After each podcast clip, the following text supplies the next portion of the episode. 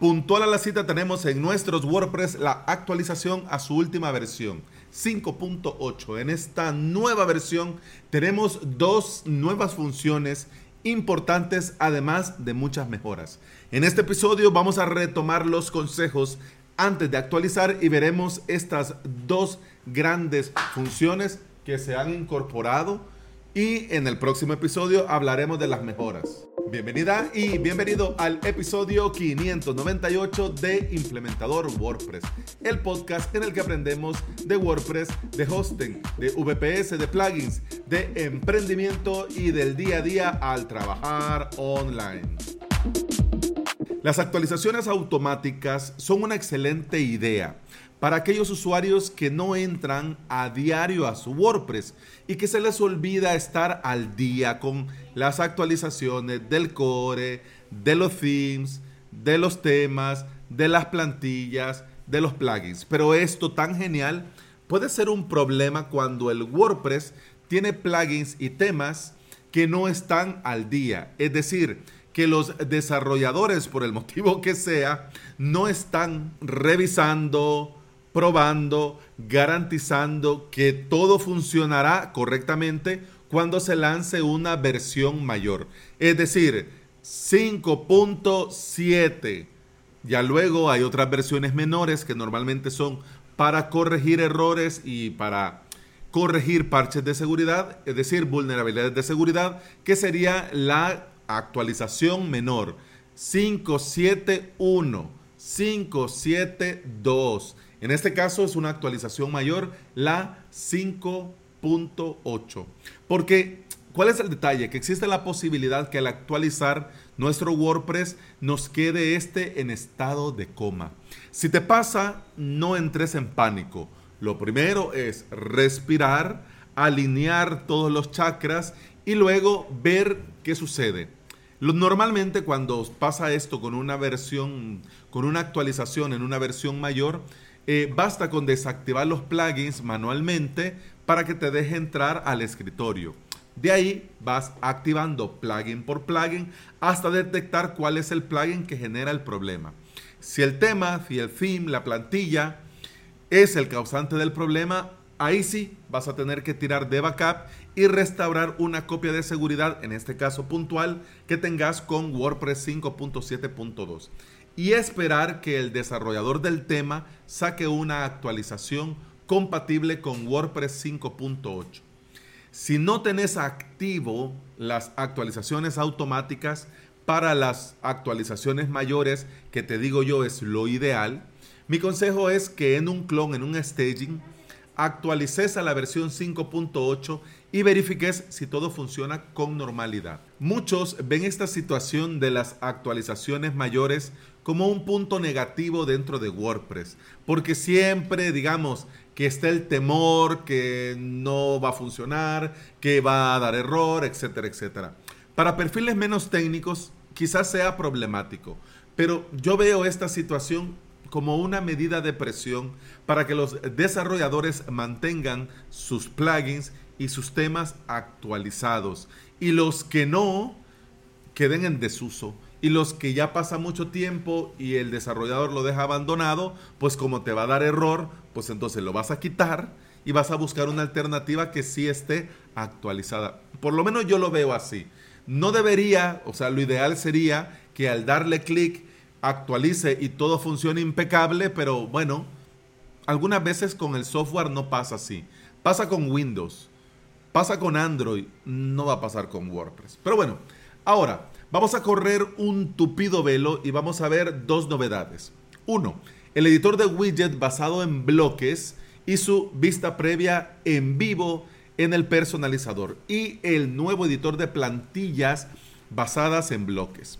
Yo juraba, te, lo prometo, por mi alma inmortal, yo juraba que en 5.8 ya tendríamos el full site editing, pero no, aún no. Se están dando pasos hacia esa dirección, pero todavía no llegamos al full site editing. Lo que sí es que estos cambios, estas nuevas funciones nos llevan hacia ahí.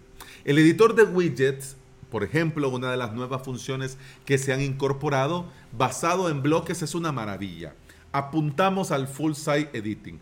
Pero vamos a ver, a esto se le ha llamado block widget editor en English. Viene activado de forma predeterminada, así que vas a ver este cambio al entrar cuando vayas a editar un widget. Lo que antes llamábamos el área de widget, ahora lo tenemos que entender como una parte global en el diseño del sitio que ahora sí acepta bloques. Recordemos que los widgets se ven o el área de widget nosotros la podemos utilizar dependiendo de cada tema.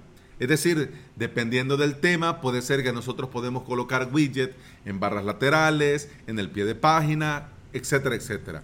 Pero sea donde sea que el tema, el film, la plantilla coloque los widgets, nosotros vamos a poder ahora ahí en esas áreas o en esto que ahora lo vamos a tener que entender como en esta parte global del diseño del sitio, ahora vamos a poder meter bloques, cualquier bloques, no solo los del core, cualquier bloque.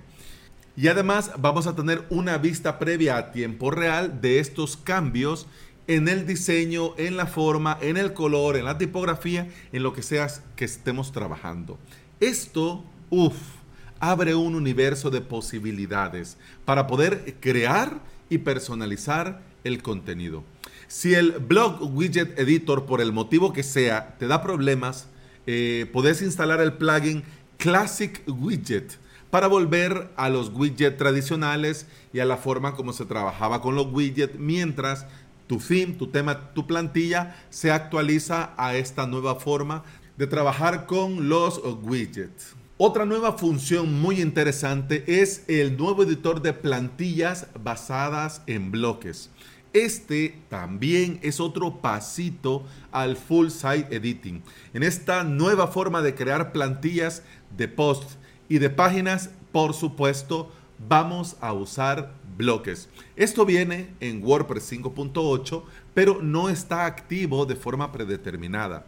Si tu tema, si tu theme, si tu plantilla tiene ya esta compatibilidad activa al actualizarse, después de que actualizaste a WordPress 5.8, lo vas a ver por allí. Lo vas a ver dentro de cuando estés editando un post, una página, vas a ver al lado derecho, abajo de estado y visibilidad, una nueva opción que se llama plantilla. ¿Ok?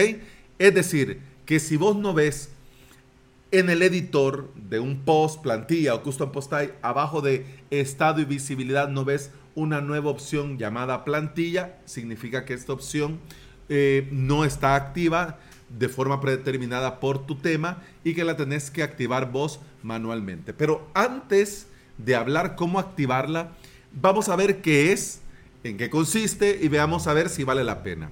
¿Qué es una plantilla en WordPress?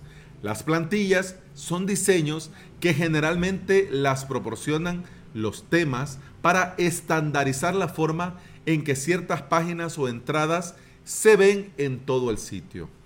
Nosotros estamos habituados a utilizar un tema y que este tema nos proporcione plantillas ya prediseñadas para facilitar nuestro trabajo. Esto se ha hecho de toda la vida.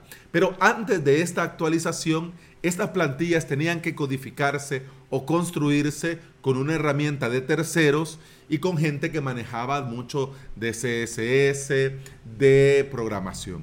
Ahora lo vas a poner a punto y lo vas a tener al alcance de tu mano y en un par de clics vas a poder crearlas con bloques. Y las vas a poder usar en todos tus posts, en todas tus páginas y en todos tus custom post. Este es otro gran paso al full site editing, pero como esta nueva función está en una fase temprana, puede tener detalles, por lo que han decidido del propio core de WordPress dejarla desactivada de forma predeterminada. Y ahora la pregunta del millón. Bien, ¿y cómo la activo? Bueno, vas a tu plugin de funcionalidades y pegas el código que te voy a dejar en las notas de este episodio. Son dos líneas. La primera es la mención en qué consiste este código para cuando ya lo haga de, serie, ya venga incluido en tu tema, sepas qué es lo, qué es lo que tenés que borrar. Y ya luego simplemente and-theme-support block template. Y ya con esto ya tendrías dentro del editor, cuando estés eh, modificando una página, un, un post, un custom post type, ya vas a tener en el lado derecho esta nueva opción de plantilla. Vas a tener ahí el botón para añadir una nueva y cuando ya tengas, vas a poder también editar las que ya tenés.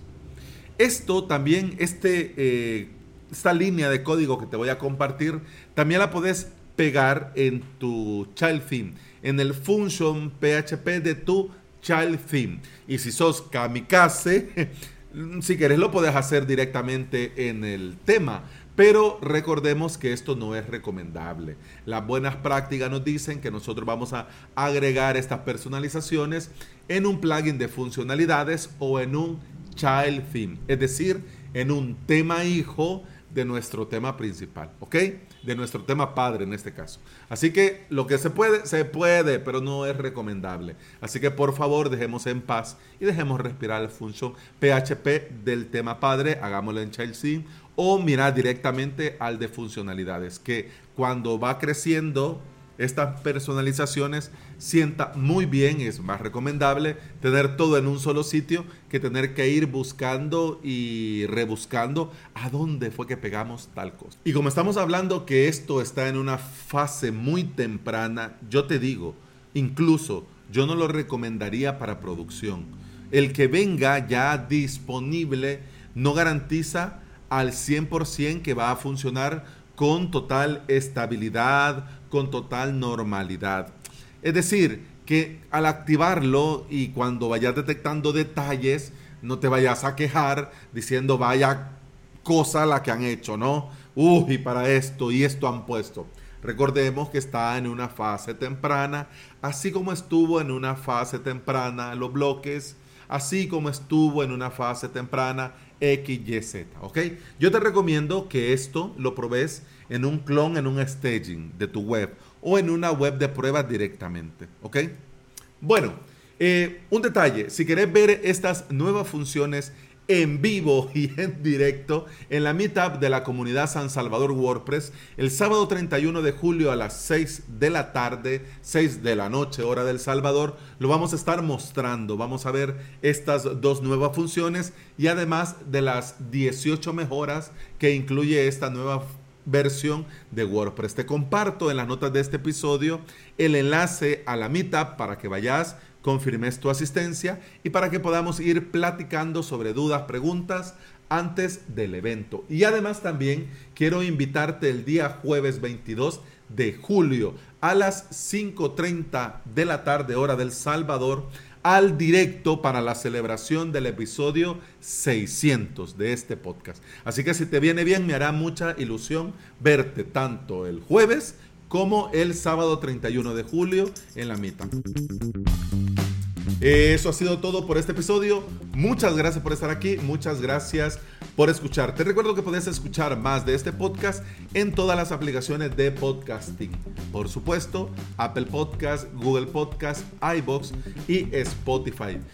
Además también quiero invitarte a avalos.sv, mi academia online donde creo contenido premium para enseñarte a crear tu propio hosting VPS y dentro de tu propio hosting VPS tus sitios con WordPress. La suscripción te da acceso a todo el contenido premium, a soporte, a hosting de pruebas y a mucho, mucho más. Así que si querés aprender, lo querés hacer por medio de cursos y querés que sea yo el que esté ahí resolviéndote dudas y preguntas de las clases y los cursos, avalos.sv.